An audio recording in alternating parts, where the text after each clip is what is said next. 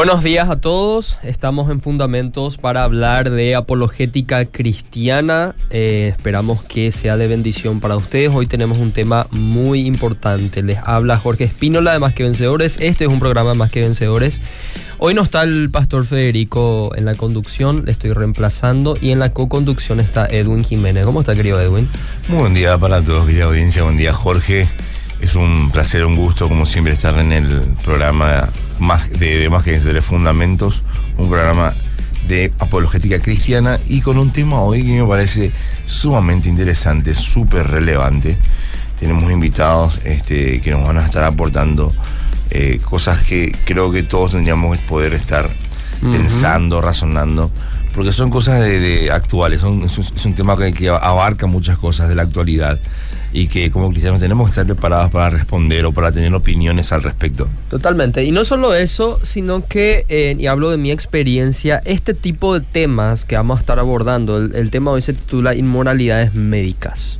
Vamos a hablar acerca de la ética médica desde la cosmovisión cristiana. Y digo que no se abarca mucho porque desconozco libros de apologética donde se trate como por ejemplo cosas como la eutanasia, mm. la fecundación in vitro y cosas por el estilo. Son muy actuales, por así decir, ya que tienen que ver con la tecnología y entre otras cosas más y de repente el abordaje apologético no comúnmente no lo trata, por así decir. Porque depende, la, como bien decís, la, esta, esta, estos nuevos avances eh, médicos que, que involucran ya tecnologías modernas y cosas así, eh, avanzan tan rápido que no, nos dan tiempo, no nos dan tiempo de analizarlos éticamente, analizarlos desde un punto de vista eh, cristiano, moral, con una moral cristiana, ¿verdad? Que tiene la, la Biblia la fe para decir al respecto. Sí. Y antes de presentar a nuestros panelistas, creo que podemos decir a qué número nos pueden escribir, Edwin. Así eh, es, le vamos a estar leyendo gente en el WhatsApp al 09, 0972 201-400, 0972, digo bien, 201-400. Y también estamos en vivo este, por la fanpage de la Radio Obedira y también les vamos a estar leyendo sus mensajes, sus dudas, preguntas. Aprovechen ahora a nuestros invitados para hacer sus preguntas y, todo lo que tengan para aportar al programa. Totalmente. Y bueno, en, nuestro panel le tenemos a un médico y a un maestro bíblico. Ahí vamos a conectar los temas en cuestión. Nos está con nosotros el doctor Isaac. ¿Cómo está, querido doctor? ¿Qué tal, Jorgito? ¿Cómo está, Edwin? Un gusto estar otra vez con, con ustedes acá con el siguiente panelista que van a estar presentando. Entonces vamos a estar tratando de dilucidar en mi parte en lo que es el área médica, ¿verdad? Explicar un poco para que la gente pueda entender en qué se trata cada, cada una de estas cuestiones que estuviste citando, que haya un entendimiento de la parte médica de eso y bueno, y después ir debatiendo un poco o dando a entender los puntos de vista según el cristianismo. ¿Tu segundo programa ya es Doc? ¿verdad? Sí, el segundo. La primera fue La muerte médica de Cristo. La muerte médica de Cristo. Programón, que pueden, por cierto, encontrarlo este, en, tanto en la fanpage de la, de la radio como en Spotify está guardado como podcast. Sí, solo que en Spotify y en Apple Podcast creo que tenemos que actualizar, así que le pedimos disculpas a los oyentes que están encontrando los programas ahí, vamos a estar actualizando, no se preocupen. Está con nosotros José Abe, también un maestro de la Escuela Bíblica de Más que Vencedor. ¿Cómo, ¿Cómo estás, Jorge, Edwin, Isaac y a todos los que escuchan Bendecido Día? Vamos a aprender muchísimo hoy en el tema médico y también vamos a darle un vistazo del tema apologética. Apologética, amén, amén. Bueno, vamos a estar tratando temas relacionados a la ética médica. Algunos temas son conocidos como el caso del aborto, querido doctor, que podemos vincularlo con la eutanasia, por ejemplo, porque estamos tratando con la muerte con la decisión sobre la vida de alguien más. Eh, y también vamos a estar tocando otros temas controversiales como la fecundación in vitro, por ejemplo. No sé si tenemos otros temas. de alquiler, tenemos muchas alquiler y cosas por el estilo. No sé, algunos pueden utilizar el caso de Abraham y Agar, por ejemplo, que alquiló el vientre, pero bueno, en fin. eh, ¿qué, qué, tenés para decirnos eh, inicialmente sobre los temas que vamos a tratar, querido doctor? Y bueno, son temas realmente muy en auge. Eh, el aborto, sabemos, acá en Argentina ya está aprobado, en prácticamente todo Sudamérica está aprobado. Mm. Y las otras, como por ejemplo el vientre de alquiler o la eutanasia, más bien en Europa. Vos sabés que un país de Sudamérica que está muy full con todo esto de Colombia. Ah, mira, Colombia tiene aprobado desde vientre de alquiler hasta prácticamente todo. Eh, a- eutanasia, aborto, pero mientras alquiler no tiene, pero tiene aborto y eutanasia así full luego. Y los diversos tipos de eutanasia que voy a explicar un poquito después. Ah, Sí, creo que desde la perspectiva del, o sea, abordando el tema del aborto y la eutanasia, creo que no hay tanta controversia, entre comillas, por así decir, dado que la mayoría de creyentes estaríamos de acuerdo de que la vida es algo sagrado, lo da Dios, lo quita Dios. Eh, la muerte no es una salida o no es una herramienta ni tampoco es una medicina. La muerte es un enemigo desde la perspectiva bíblica, si lo vemos en 1 Corintios capítulo 15. La muerte no es algo bueno, la muerte es algo que tiene que ser destruido y Dios aborrece eh, las, las manos derramadoras de sangre.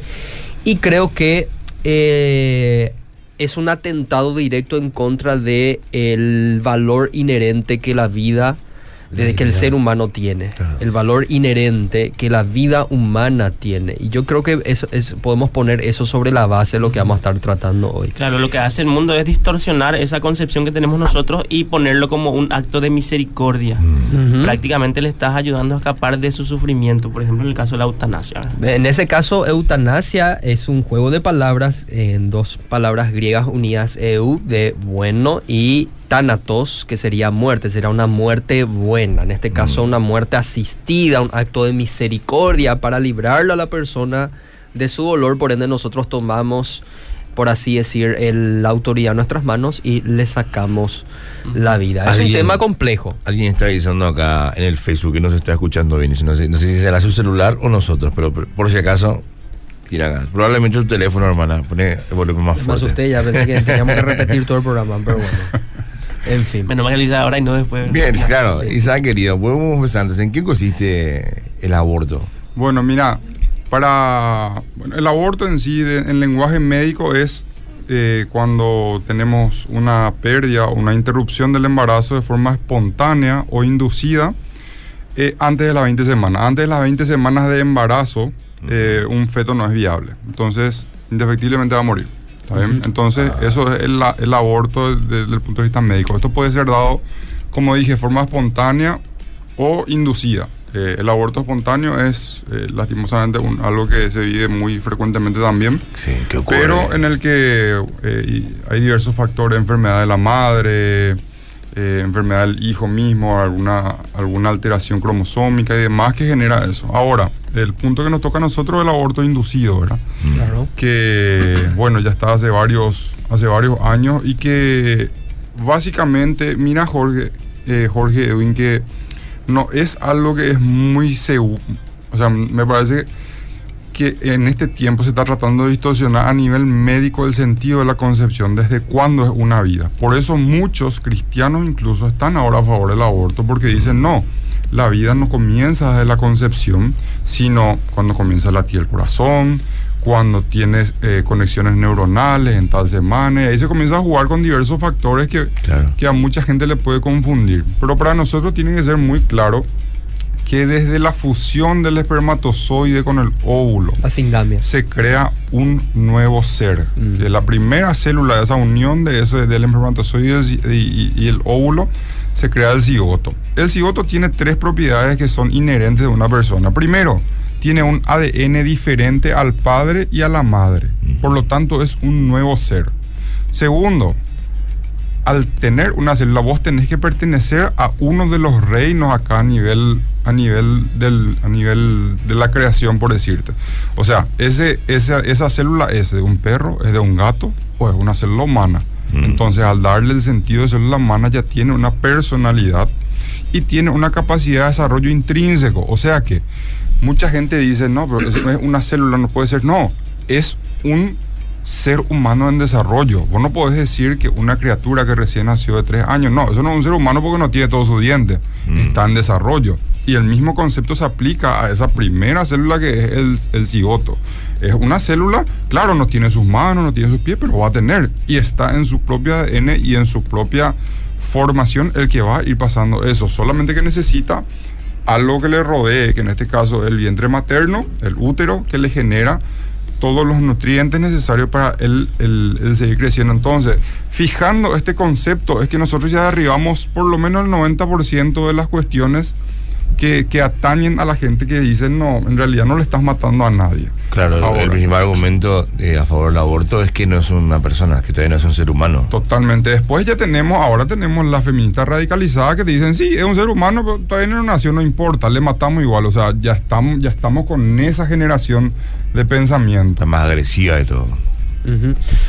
Sí, José, no, ¿querés el, el tema de, justamente esa es una pregunta fundamental que se tiene que hacer el cristiano, ¿verdad?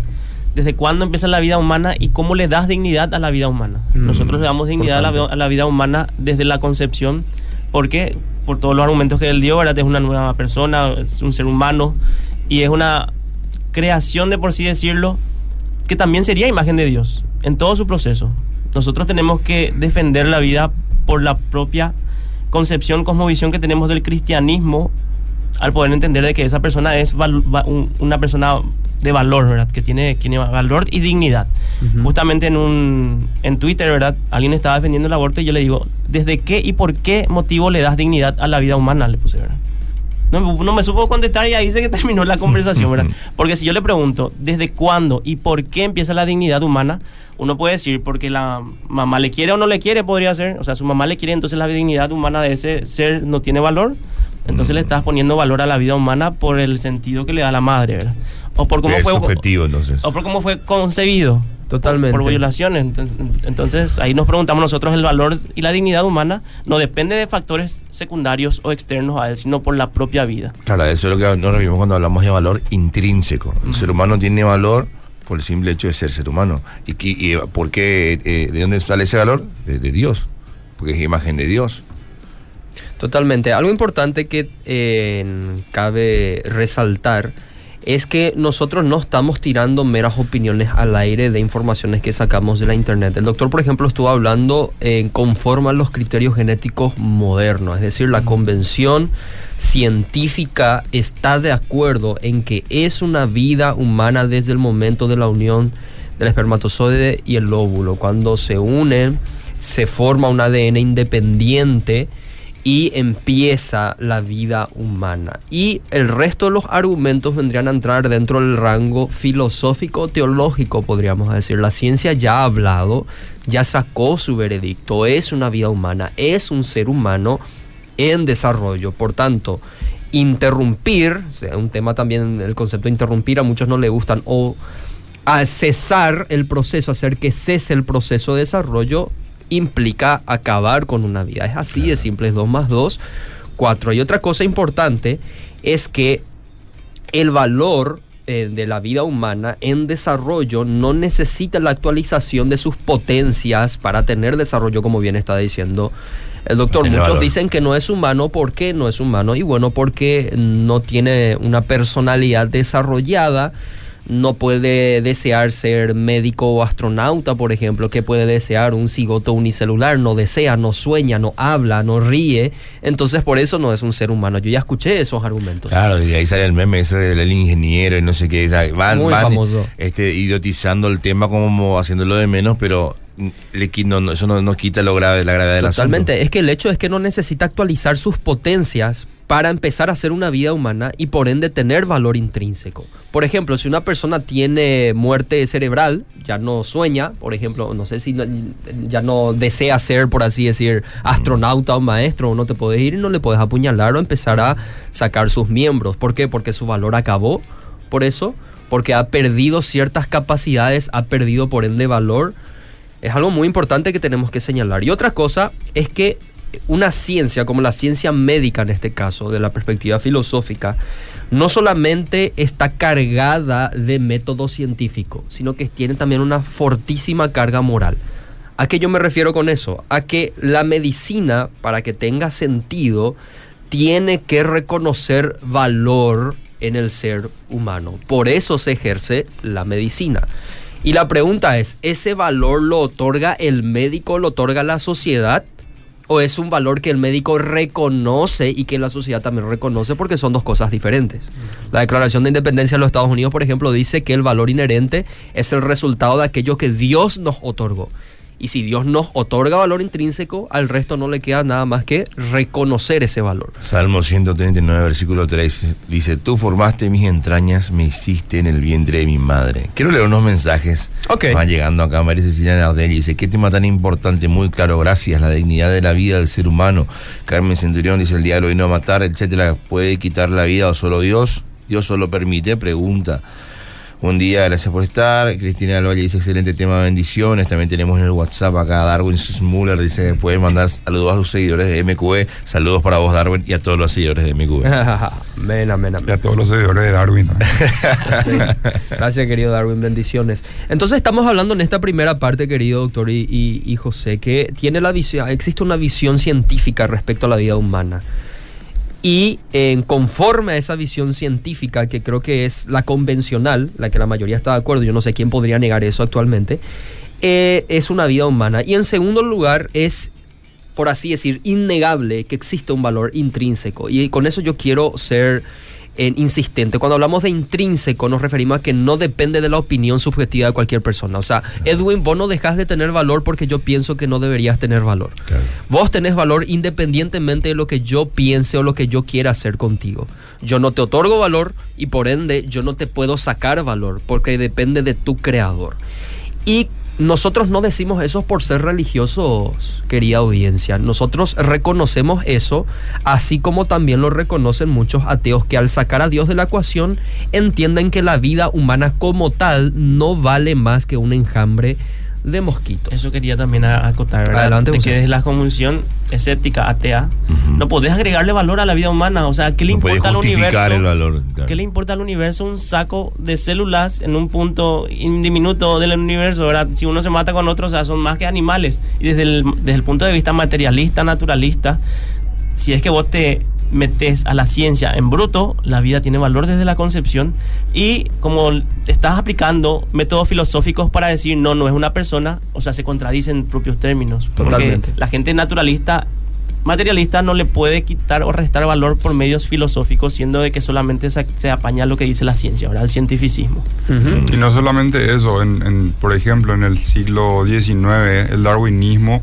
promovía, por ejemplo, la eugenesia, ¿verdad? Que después Uh. fue adoptada por Hitler. Bueno, ese concepto de eugenesia es más o menos va de la mano con lo que dijiste, José. ¿Podría explicar Por- primero qué es eugenesia, doctor? La eugenesia es básicamente que tienen que vivir los individuos más aptos.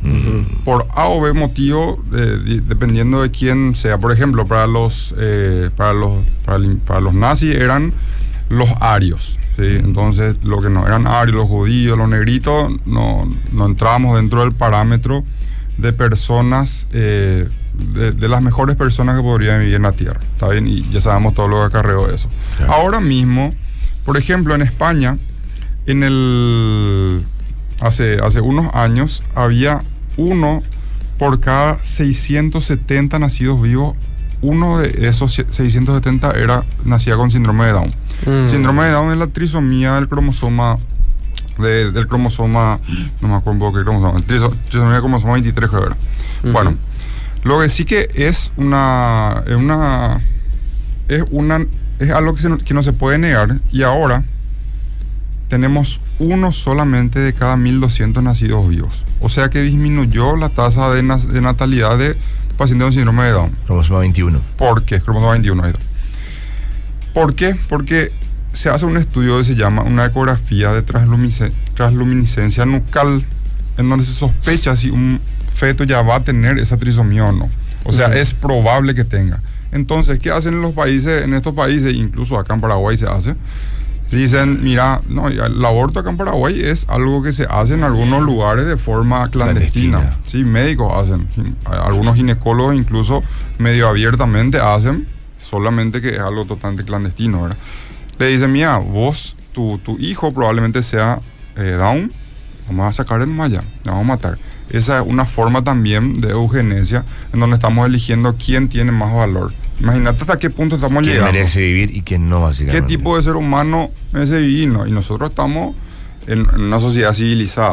O sea, ya no somos nazis, mentira. Igualito que ellos estamos si seguimos con estas con este tipo de, de, de falacia, ¿verdad? Ahí entre paréntesis, hay un documental que se llama 180 de Aguas Vivientes donde hace una comparación del nazismo con el nuevo, con la nueva, ¿cómo se llama esto que se mata mucha gente?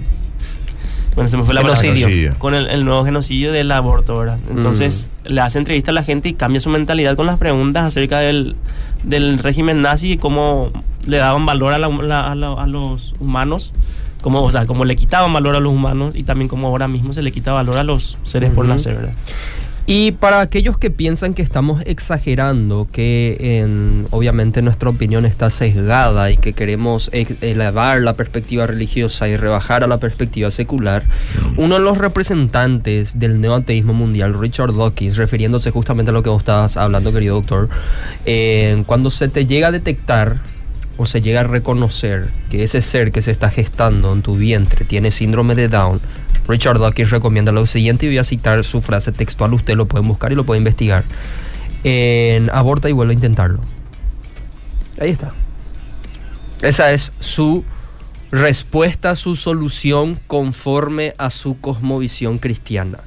Y no está siendo infiel en, a su cosmovisión, cosmovisión. claro. Está siendo fiel porque le sacamos a Dios de la ecuación y si es así, si Dios no está ahí para gobernar la ética médica, entonces ¿por qué podría estar mal lo que Richard Dawkins está proponiendo? No estaría mal. En ese caso, obviamente esto no prueba, entre comillas, que Dios existe, pero sí prueba lo que dijo el gran filósofo Emmanuel Kant cuando dice lo siguiente, para todos los efectos prácticos es necesario que Dios exista. ¿Qué quiere decir eso? Obviamente él no está reconociendo que Dios existe. Él está diciendo de que exista o no exista, es una necesidad pensar en la existencia de un Dios o nos vamos a volver todos animales. Sencillamente eso. Y es algo que también Sigmund Freud reconoció en su tiempo. Siguen llegando los mensajes. Les recuerdo a la gente que pueden interactuar con nosotros. En este programa hablamos de inmoralidades médicas hoy acá en Fundamentos. Estamos en el WhatsApp al 0972-201-400 y también estamos en vivo por Facebook Live. Nos pueden estar viendo, documentando y compartiendo. Tenemos un mensaje, por ejemplo, que ya se adelantó a lo que Jorge eh, aclaró antes de continuar, pero igual dice, no es correcto hablar de interrupción del embarazo, sino es como sinónimo de aborto. Cuando uno interrumpe algo, esperar retomarlo.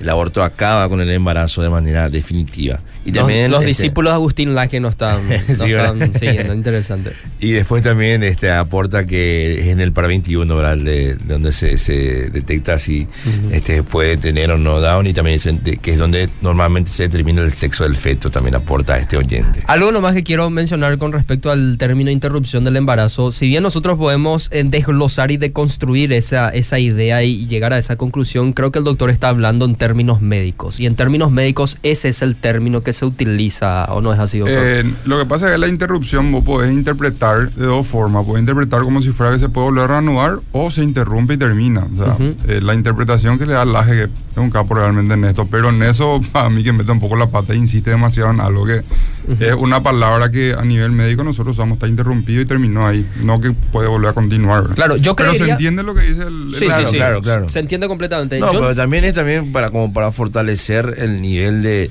de, de, de- de irreversible que tiene. Que, que, bueno, si podemos bueno, escoger una palabra que, que, que, que refleje mejor eso y bueno. Totalmente. Algo que me gustaría añadir sobre eso nomás es que acá entre nosotros que somos creyentes y estamos en contra del aborto podemos hablar sin problema el término interrupción del embarazo.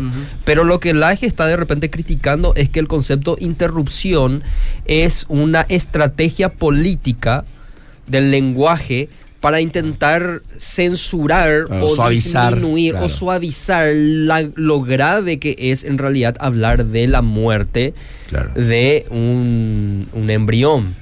¿Por qué? Porque no te van a hablar de, bueno, ¿qué es el aborto? Bueno, el aborto es cuando le matas a un ser humano en el vientre de su propia madre. Le matas sin que se pueda defender. Nadie va a decir eso. Claro. Sino que van a hablar de una interrupción del embarazo. Se interrumpe el embarazo. Ahí ¿Qué te parece, Jorge, si vamos a dos falacias? Ahí. Adelante, adelante. Dos, dos de las preguntas o dos de, los de las cosas que más se escucha. Primero, los abortos van a continuar legal o clandestinamente, por lo tanto hay que legalizar Hmm. y para tener un mejor control y manejo. Con Súper. Con respecto a esto, eh, suena espectacular. Ah, va, va a ver nomás luego, pero eso cae en el mismo eh, en la misma frase que, por ejemplo, decir las violaciones, los robos, la corrupción y el asesinato son cosas que pasan. Entonces Y van tenemos a que legalizar pasando, nomás. claro. Vamos a regular- Claro, vamos a regularizar. Vamos a regularizar nomás. O sea, Claro, la cocaína, por ejemplo, va a ser una droga que va a seguir corriendo. Bueno, volvámosla legal y así de repente el Estado se podrá beneficiar de eso.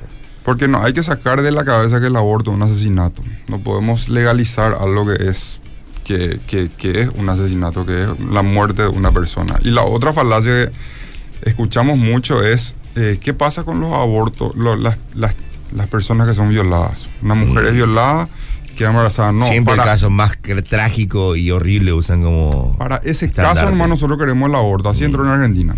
Después se fue legislando, en Uruguay entró así, después se fue legislando y cada vez se abre más. No, ahora ya es según tu conciencia, vos puedes abortar cuando, cuando querés. El punto es que esto del embarazo por una violación representa menos de un por ciento de los casos de embarazo. A nivel mundial te estoy hablando. Entonces, En agarrarte... casos de aborto, porque dentro de los casos de aborto también hay un porcentaje de violación que no es mucho. No debería, o sea, Mm. habría que investigar. To- Totalmente, no, no manejo ese número, pero te digo nomás agarrarte de algo que es menos del 1%. El menos del 1% de las mujeres violadas se embarazan. O sea, a eso voy. Mm. Ni siquiera. Y ese 1% agarrarnos para decir que Es una hay que, necesidad. abor- que hay que abortar y te ponen en esta situación. ¿Estás a favor del violador o a favor de la violada? Y eso es como de una falacia de doble dicotomía. Falsa ¿sabes? dicotomía, así es. Hay otro, te- otro tema aportando un poquito lo que está diciendo, es que comúnmente también le meten a las niñas violadas, ¿verdad? Mm. Que famoso, o sea, famoso no, ¿verdad? Lastimosamente una cosa terrible. Eh, son violadas y, y es un hecho sistemático que siempre viene repitiéndose porque está en su entorno familiar, porque está ahí cercano. Y de repente nomás la nena ya tiene una panza y la- ahí la gente se da cuenta que realmente había sido, que estaba violada. Pero ¿qué pasa cuando ya se nota la panza? Ya tiene seis meses, siete meses de gestación. Y vos no podés decir, bueno, vamos a abortar porque ya es un niño totalmente formado, independiente de la madre, que, que ya está, ya es un, algo más. Porque comúnmente se dice antes de las 12 semanas, que todavía no es un feto. Pero vos, ¿cómo descubrís que una niña está siendo sistemáticamente violada? Mm. Ah, ¿Entiendes? A lo que voy. Se entiende. Y además, el tema del, del, del aborto encubra al violador. ¿Por qué? Se embaraza a esa nena, se aborta, ¿quién pilla lo que está pasando? O sea, el aborto es una, en, en- en todos sus Claro, parámetros. el, el- el encubra violador mismo le puede llevar a la violada para abortar como para cubrir su crimen. Totalmente, y termina ahí el, el problema para el violador. Más Entonces siempre cuando- el aborto en este caso está a favor del violador y nunca a favor de la niña y nos estamos olvidando de ese ser creado.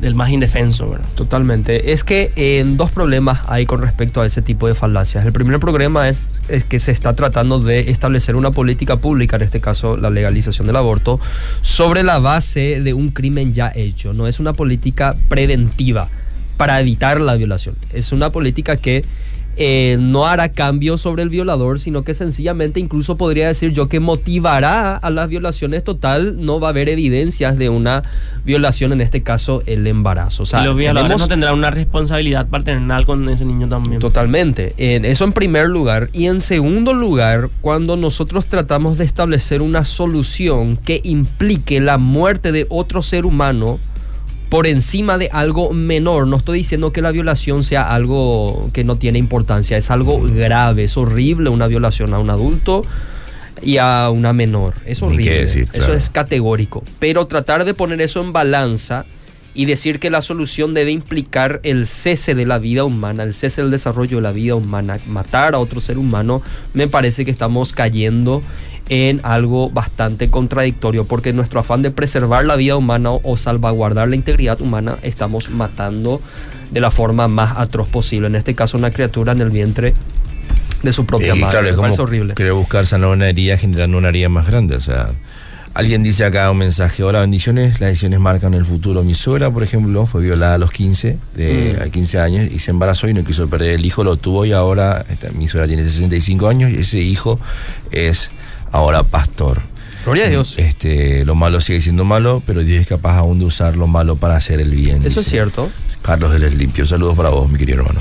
Cierto. Entre paréntesis nomás para aclararle a la audiencia, nuestro varón hermano Javier Reynoso nos manda un texto bíblico controversial donde aparentemente se hace referencia al aborto como un castigo permisible de Dios. Es decir, Dios parece que no tiene tantos problemas con el aborto, que sería Números capítulo 5, versículo 27. También encontramos en otros pasajes del, del, del, de- Antiguo Testamento. del Antiguo Testamento, no tengo entendido que era Levítico, donde se habla de que eh, si una mujer sufre un accidente a manos de un hombre y esa mujer abortare, no se paga vida por vida, sino que sencillamente ya el, el- que ocasionó el accidente va a tener que resarcir con unas cuantas monedas, dando a entender que la vida no, no- no vale tanto como si se perdiera una vida humana. Bueno, ese tipo de textos, versículos, textos bíblicos, vamos a responder en otros programas.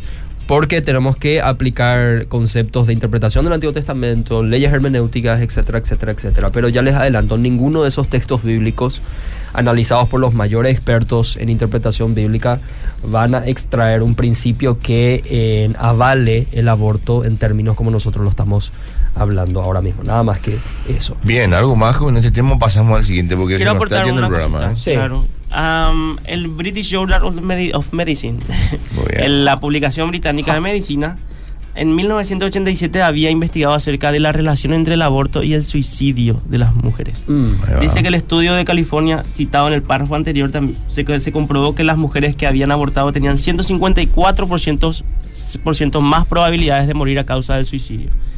Ah, y en otra investigación finlandesa se concluyó que la tasa de suicidio en el año posterior al aborto es tres veces más alta que la media femenina y siete veces mayor que la de las mujeres que parieron a sus hijos. Mm. Ya da una gráfica ahí. Eso se- en Google Scholar vos podés poner.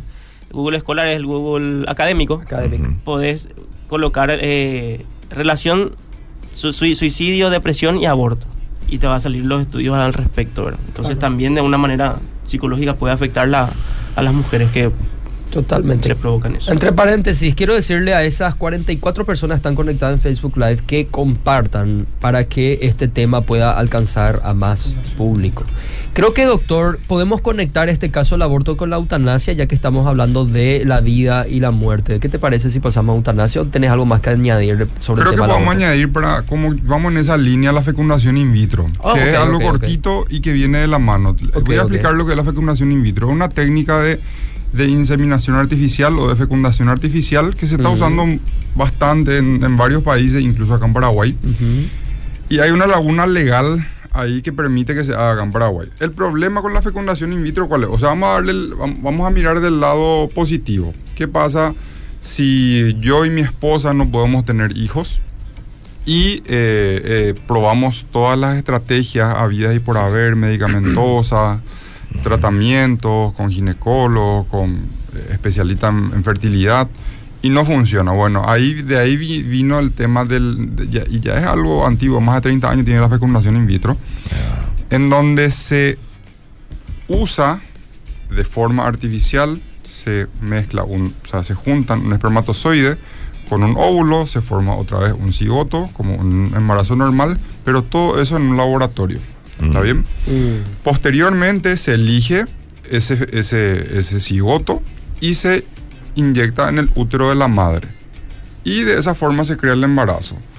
Al escuchar esto parece espectacular. Mm. ¿Qué, Claro. qué tiene de malo? O sea, ¿Qué podría tener qué de- podría tener malo? Bueno, la Iglesia Católica tiene un punto de vista que podemos discu- discutir después, que es que no eh, ese, ese feto no nace, o, o ese ser humano no nace de una relación sexual. Pero el problema más grave que tenemos acá es que no se saca, no se hace una sola unión de un espermatozoide con un óvulo. Claro, se hacen varios. Son varios. Y algunos Y se vos pierden. le no, de hecho que los Se otros le- no, no, no, le matas. Ah, Terminan. sí, Ah, Podés guardar, pero la mayoría no guarda. O sea, vos querés el embarazo en ese Porque momento. cuesta dinero guardarlo. Totalmente. Híjole. Y vos agarrás y tenés entre 8 a 30 seres humanos en esa plaquita y se va eligiendo otra vez el mejor. O sea, un poco de eugenesia rara Claro. ¿verdad?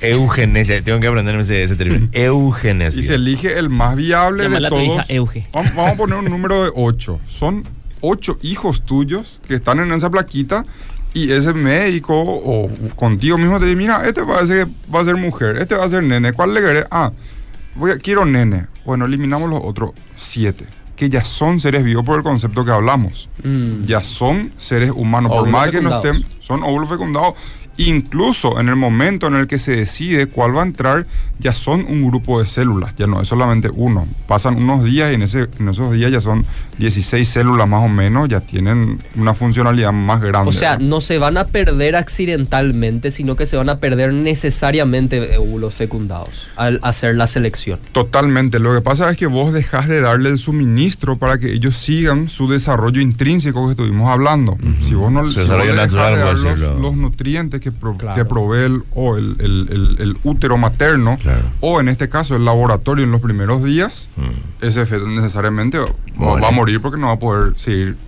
desarrollándose, ¿verdad? Bueno, y de ahí cae por sí solo el- la fecundación in vitro de por qué nosotros los cristianos estamos en contra de la fecundación in vitro.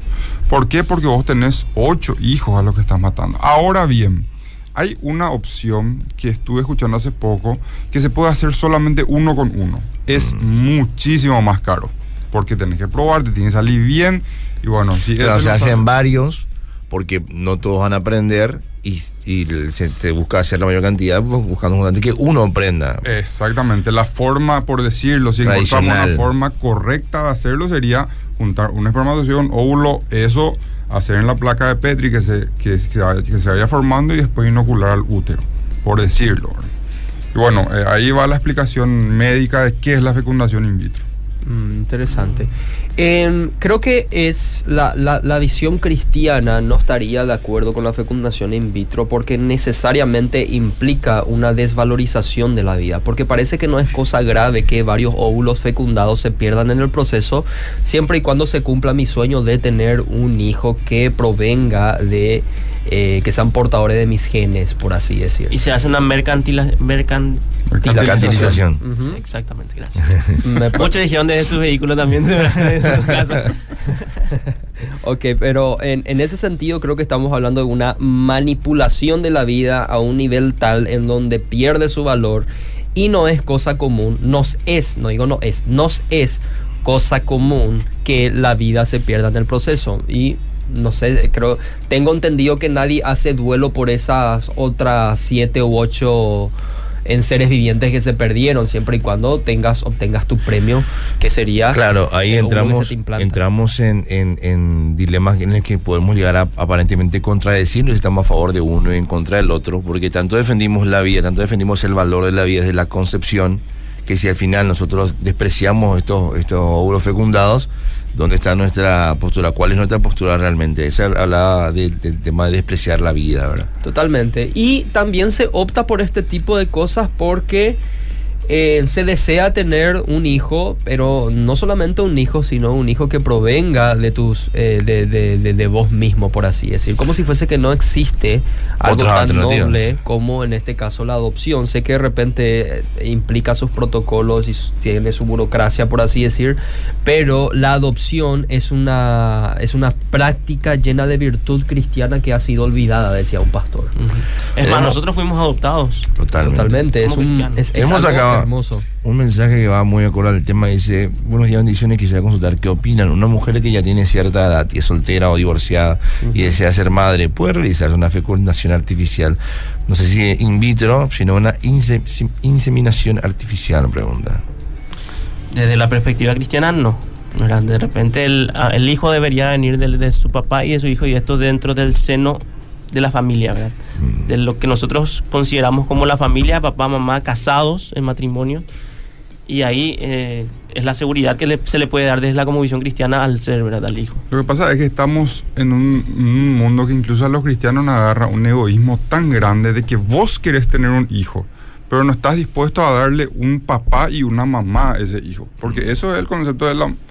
Lastimosamente tenemos muchas madres solteras, pero vos conscientemente traer un hijo que no va a tener un papá y vos sola le vas a criar, eso realmente es demasiado egoísta de- desde el punto de vista cristiano. es- eh, no, no se puede, Totalmente, totalmente. Ah, Y volvemos a lo mismo. En, en el punto anterior estábamos hablando de la desvalorización de la vida en ese proceso médico. Y en este punto estamos hablando de la desvalorización y el valor que la familia que Dios diseñó se vuelve a torcer o se vuelve a deformar en ese sentido. No es el diseño de Dios, no es su voluntad original, buena, agradable y perfecta que un niño nazca en esas condiciones en donde va a carecer de un padre y de una familia bien constituida. No es la intención de Dios. La familia en ese sentido es irreemplazable. Obviamente hay excepciones. Claro, eso es lo importante que Hay existen las excepciones. excepciones. No es que le condenamos, por ejemplo, a la madre soltera. Totalmente o- Claro. no. Hay excepciones, por así Claro. decir, que, pero que están conectadas con la necesidad. Es algo necesario que ocurrió. Y Dios va a bendecir eso. Pero acá estamos hablando de una manipulación de la vida Claro, que se y de la coge desde el familia vamos, claro. que está sujeto a tu decisión, que vos querés formar. Yo voy a diseñar mi familia de esta manera y voy a diseñar a mi hijo de esta forma. Y manipulas los dos, como decía el doctor, conforme a tu egoísmo. Y un punto importante también. No sos más o menos cristiana por no tener un hijo, por ejemplo. No, no vas a carecer de la plenitud de Dios por no tener un hijo, no tener una hija. Cristo sigue siendo suficiente Pero en todos esos podés no ser cristiano si es que vos, en base a tu egoísmo, escoges estar a favor del aborto o tener un hijo siendo soltera, ¿verdad? No dentro del... del- de- porque hay contradicciones entre llamarse cristiano y tener estas creencias. O sea, en el, en la- en el aborto, por ejemplo, le mato a alguien más en beneficio de mí mismo, ¿verdad? Pero en el cristianismo es totalmente lo contrario. Yo muero a mí, a mí mismo, a mi, a mi orgullo, a mis deseos, en virtud a alguien más. Mm. Entonces ahí es donde más se apela a la, al carácter del cristianismo. Quiero leer unos mensajes que van llegando. Entonces, dice Simina, hace el excelente programa. Víctor Hugo dice lindo tema. María Elena Duarte dice que bueno defender la vida. Gasparina Machado dice bendiciones. Sin duda se aprende mucho con ustedes gracias al programa Fundamentos. Eh, yo creo que podemos seguir en esta misma línea y tocar el tema de, por ejemplo, el vientre de alquiler.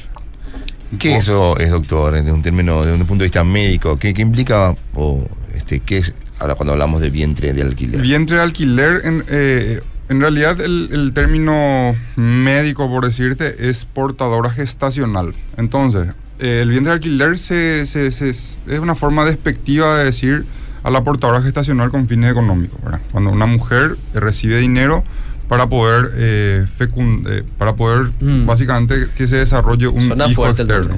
Entonces, esto nace en 1976 también, en, justamente en Estados Unidos, en Michigan, ¿verdad?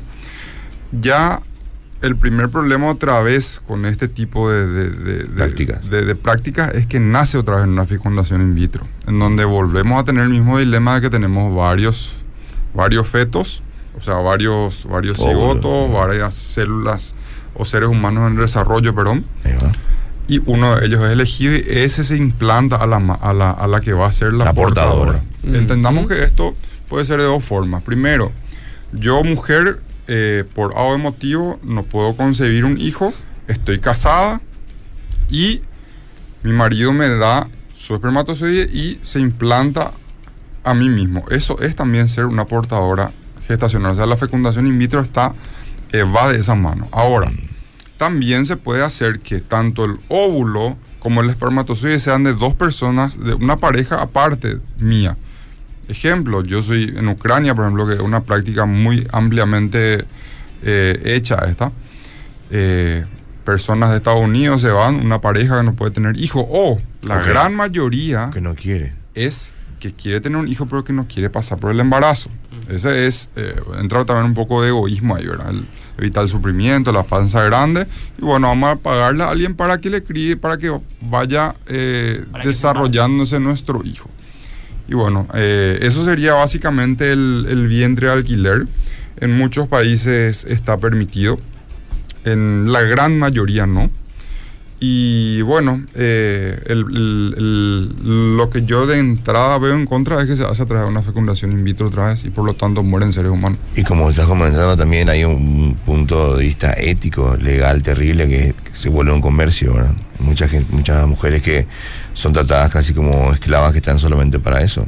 Y nuevamente el concepto de familia, ah, según Dios, vuelve a ser distorsionado. Es más, se puede llevar mucho más allá y se, se convierte en una explotación, como una trata de blancas, como la prostitución. Cosa que es una realidad según estadísticas, por cierto. Ujú. Imagínate también que uno, el, el- el- el feto que está en desarrollo tiene nueve meses en el interior de la panza de su madre. En ese tiempo la mamá le habla, le canta, tiene un- una conexión, genera una conexión. afectiva ya, efecto, y eso se pierde totalmente. No te puedo decir a fines, a fines certeros, mira, esto te va a generar depresión más adelante, pero estoy seguro que no, que no, que no es lo ideal. Claro.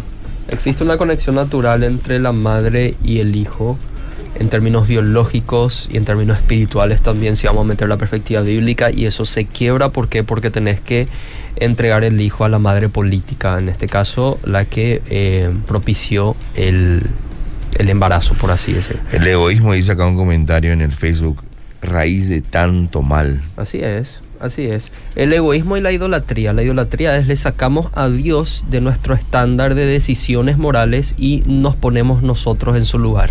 Las cosas se van a hacer según yo, según mi punto de vista. No me importa la perspectiva de Dios.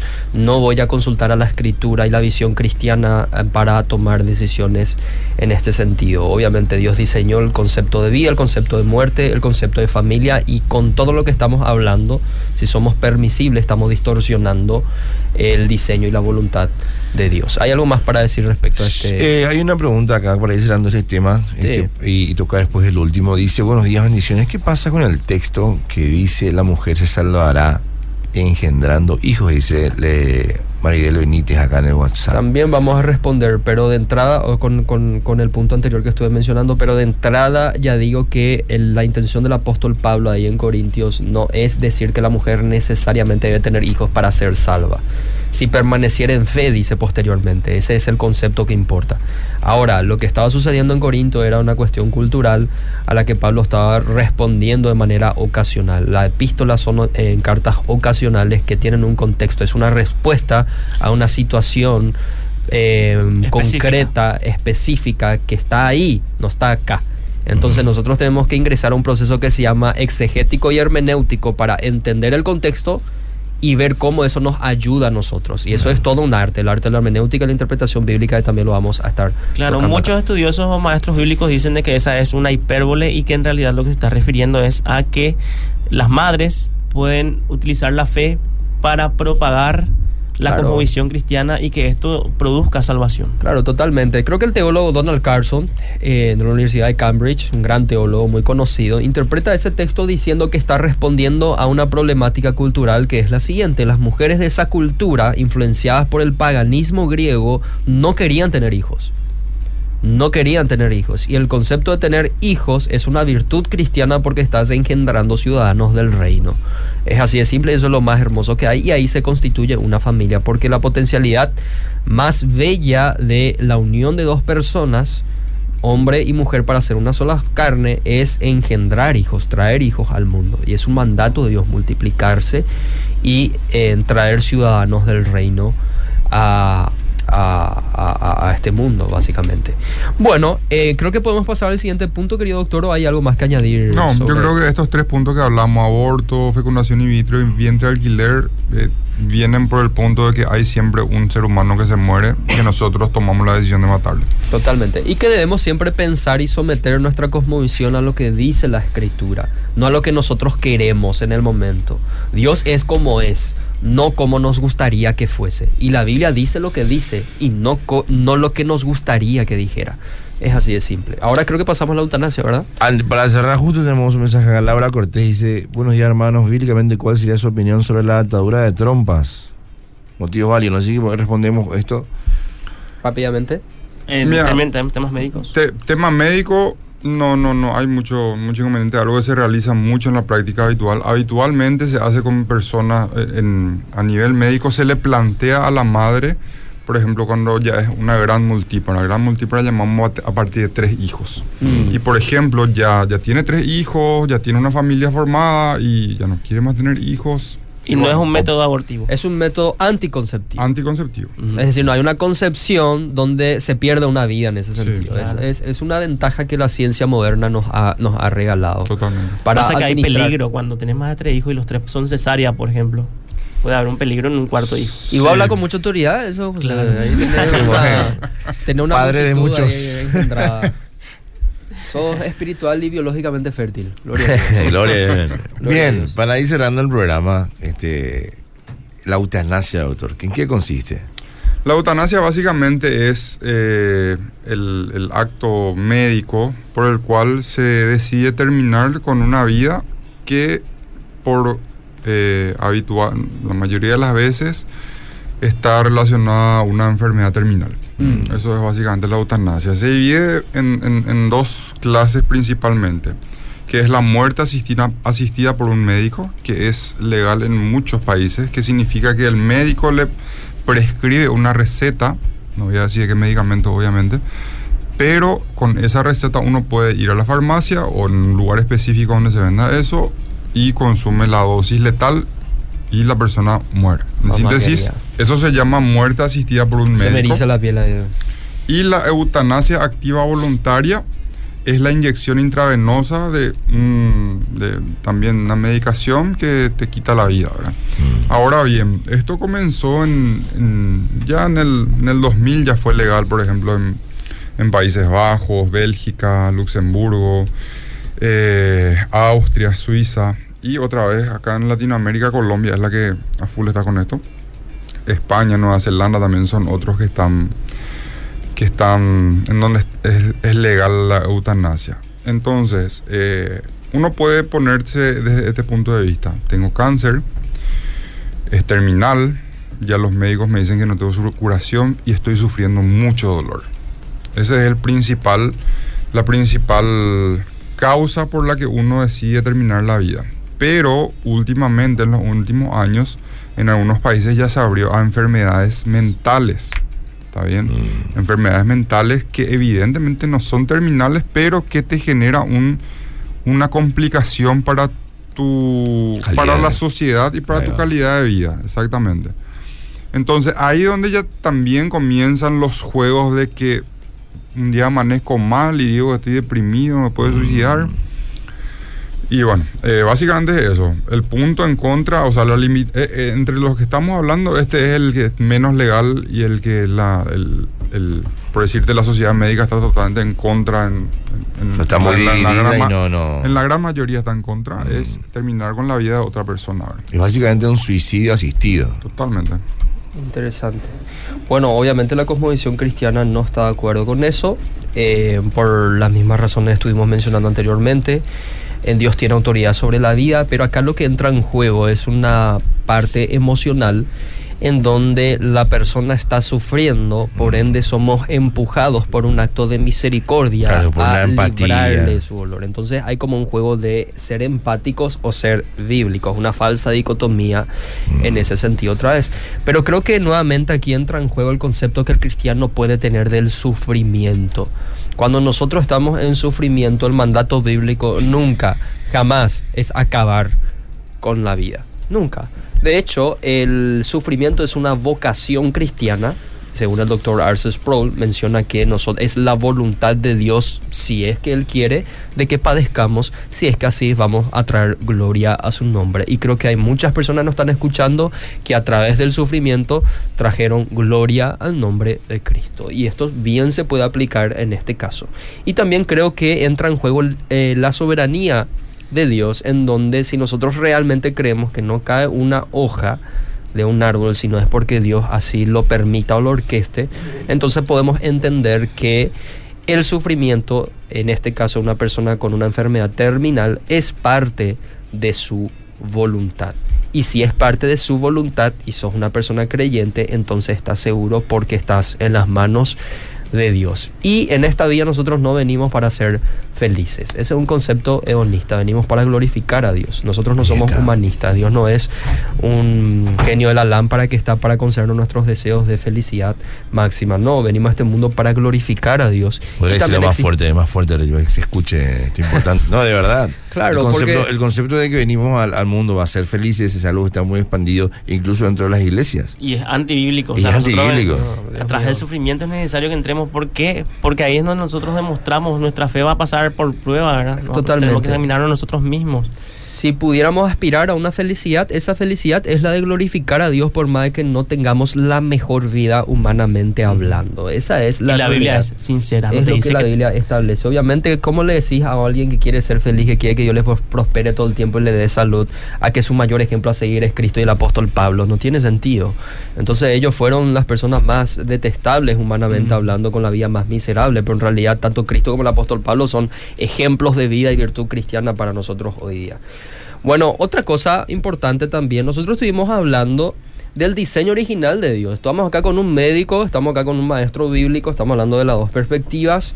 Estuvimos diciendo que eh, no es la voluntad de Dios que un niño nazca en una familia disfuncional.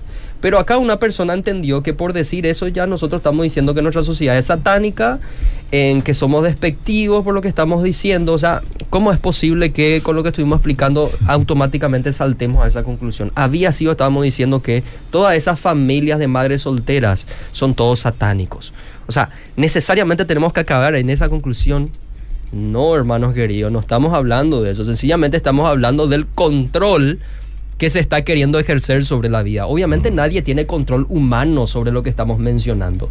¿Es la voluntad de Dios? No, porque no es algo que nosotros deseamos, ay, ojalá que existan más madres solteras y más hijos carentes de padres. Nadie desea eso, pero es una realidad y tratamos de ayudar como iglesia. Oramos y el Señor en su misericordia y en su gracia sostiene. Pero eso es algo muy diferente a decir, bueno, entonces vamos a meter aborto, vamos a meter fecundación in vitro y vamos a meter em, todas estas cosas que estuvimos mencionando. No son cosas completamente diferentes. Pero bueno, en fin.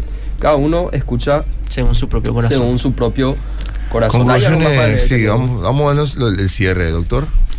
Bueno, eh, espero que haya sido de, ayuda para aquellos creyentes que no, que, no, que no tenían un concepto. ¿Por qué? Porque son discusiones que se dan en, el ámbito diario, en la familia, en el trabajo. Y tener estas armas para poder defender la fe eh, es muy importante. Yo creo que explicando básicamente así como hicimos nosotros, bien superficialmente ya... eh, La otra persona puede entender por qué son estos puntos de vista nuestros y por qué estamos en contra de estas, de estas cuestiones. José. Sí, nada más que aportar de que dentro del cristianismo tenemos un pequeño deshielo en nosotros.